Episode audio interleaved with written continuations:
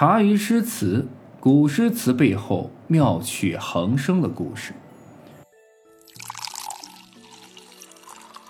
好不容易熬过了冬季的洛阳，孟郊啊，依旧是在战火纷飞的洛阳市边打工边写诗边游学啊。我觉得他应该是很想离开洛阳的，毕竟啊，兵荒马乱非常危险。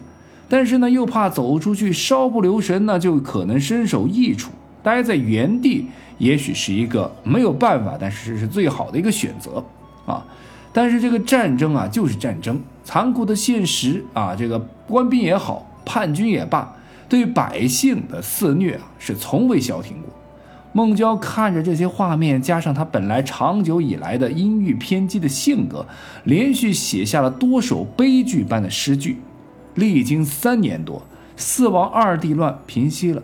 啊，孟郊毫不犹豫的就立马离开了洛阳，北边的生活并未带给他任何的慰藉，他决定从北方一路南下回到南方，在长江以南的江西，这里比起北边的满目疮痍稍微好那么一丢丢，但他也亲眼目睹了江南贪腐的官吏对农民的繁重剥削，啊，甚至还强征平民去北方务工，这些行为让很多家庭是夫妻分离，妻离子散。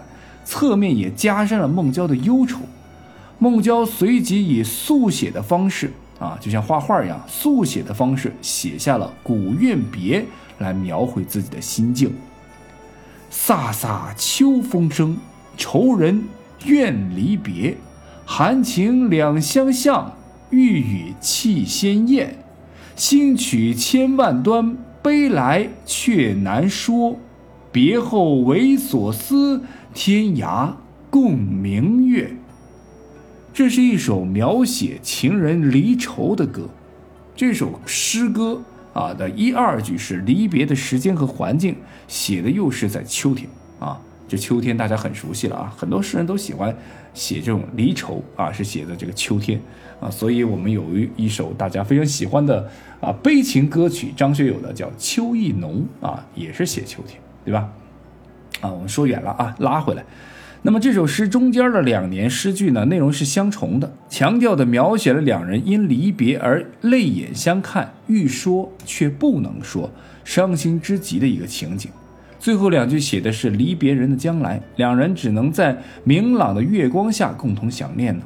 啊，表示了他们真切坚贞的感情。那么这首诗写的是秋日的离愁，飒飒秋风生，愁人怨离别，交代离别时的节令啊，并用飒飒秋风渲染离别的情绪。接下来啊，写一对离人的表情，含情两相向，欲语气先咽。相向就是脸对着脸啊，眼睛对着眼睛。从含情二字，使人想象到依恋难舍的情景。想象到汪汪热泪，对人热泪汪汪的一个情景，想对爱人说些什么，但是呢又说不出来，早已是抽抽烟烟啊，这个只能哭泣了。因为这两句写的极为的生动传情啊，宋代的刘永啊，便把它点化到自己当时的宋词当中，写出了“执手相看泪眼，竟无语凝咽”。这个这首词的名字叫。雨霖铃啊，这个以后我们写茶艺诗词宋代版本的时候，哎，会会来介绍一下啊，是他的名句了。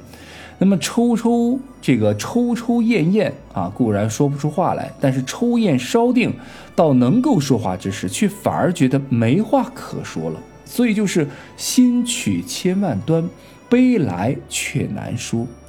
原先对离人或稍有不放心，想要嘱托几句什么话，想要表白自己的心迹，但看到对方那痛楚难堪的表情，已经没有什么需要说的了。却难说三字，确切地写出了双方当时的一种心境。啊，大家可以体会一下，这一对离人虽然谁都没有说什么，但未说一言却胜过千言，更表现了他们深挚的感情、爱情，相互信赖。最后用一幅开阔的画面写出了他们对对方最后情景的一个遐想。别后为所思，天涯共明月。从这幅开阔的画面里，使人看到他们在月光之下思念对方的情状。使人想象到“但愿人长久，千里共婵娟”的相互的一个祝愿。总体看来，孟郊以秋风渲染离别的气氛，写含情之难舍，以气鲜艳来描状；写新曲之复杂，却啊以却难说来概括；写别后之深情，以共明月的画面来遐想两人为所思的情状。孟郊换用几种不同的表现手法，把抽象的感情写得具体而动人。特别是“悲来却难说”这一句，我特别喜欢。啊，本是极抽象的叙述语，但由于孟郊将其镶嵌在恰当的语言环境里，使人不仅啊不感到它的抽象，而觉得连女主人公那复杂的心理活动都完全活灵活现地表现出来。这正是孟郊用常得其所收到的艺术效果。如果是古怨别描写的是恩爱的情侣夫妻不愿分离依依不舍的场景画面，那么在这个动荡的年间，还有一些夫妻情侣啊，分别是就有可能没那么黏糊了啊。孟郊在江西的一户人家打工的时候，这个打工的这个人家也是一个大人家，倒也没什么官吏上门来强征男丁北上务工，只是这家的男主人自愿出去北漂，女主人呢是既伤心又担心。孟郊看到这样一幅景象，回头就写了一首小诗，叫《古别离》。啊，这诗是这样的：欲别牵郎衣，郎今到何处？不恨归来迟，莫向临邛去。这就是开头“欲别”二字紧扣题中的“别离”二字啊，同时也为以下的人物的言行点明了背景。牵郎衣，那主语自然就是诗中的女主人翁。啊，她之所以要牵郎衣嘛，主要是为了使这个欲别将行的丈夫能够暂停片刻啊，就依依不舍啊，听一听她自己的心里话。另外呢，从这么急切娇憨的动作当中呢，也流露出了女主人翁对丈夫的依恋亲密之情。女主人翁一边牵着郎衣，一边娇声的问：“郎今到何处？”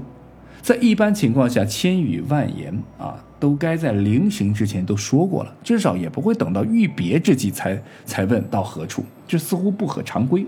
但是呢，连续到第四句来看，便可知他忐忑不安的并不是说啊不知道到何处的问题，而是担心他去临穷，那才是他真正急于要说而又一直难以启齿的话。好，那各位要问了，这个临穷是哪里？又是含沙射影的意思吗？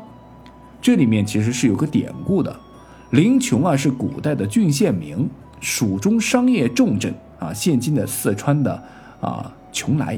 早在西汉的时候啊，西汉是个朝代啊，这个西汉的时候，临邛有一个很大的名人啊，叫做卓文君啊，她是一个寡妇，与著名才子司马相如之间就演绎了一段爱恨传奇。卓文君是蜀郡临邛的。啊，制铁具商卓王孙之女，啊，姿色娇美，精通音律，善弹琴，可谓是才貌双全。但出嫁不久呢，就丧夫了。年轻守寡的卓文君返回娘家住。此时刚刚丢了饭碗的司马相如，在朋友的引荐下，啊啊，到这个卓王孙的府上做客。听说卓家有新寡之女，便以琴声啊来挑之，就撩拨嘛，弹琴撩拨。这卓家的女儿卓文君果然被司马相如的一曲《凤求凰》就打动了心弦，啊，因而是连夜和司马相如私奔了。所以古代诗文多以林琼为花花世界的代称。由此看来，“莫向林琼去”就是古代版邓丽君演唱的“路边的野花你不要采”的寓意啊，“路边的野花你不要采”啊。就这个意思啊，所以该诗的前三句都是拐弯抹角的，都是为了引出第四句，第四句才是谜底，才是全诗的出发点和归宿。只有抓住了它，才能够真正的领会到前三句到底在说个啥，对吧？孟郊，果不其然，这个异域风格的性格的人呢，就特别的敏感。也只有这个敏感的个性，才能够在透过人家的眼神里边看清楚他内心的真实独白。进而用这种回环婉曲、欲进先退、摇曳生情的笔触，熟练而又细腻地刻画出女主人翁在希求美满爱情生活的同时，又隐含着忧虑不安的心理，并从这矛盾之中显示了她的坚贞诚挚、隐忍克制的品格。全诗言简意丰，隽永深厚，耐人寻味。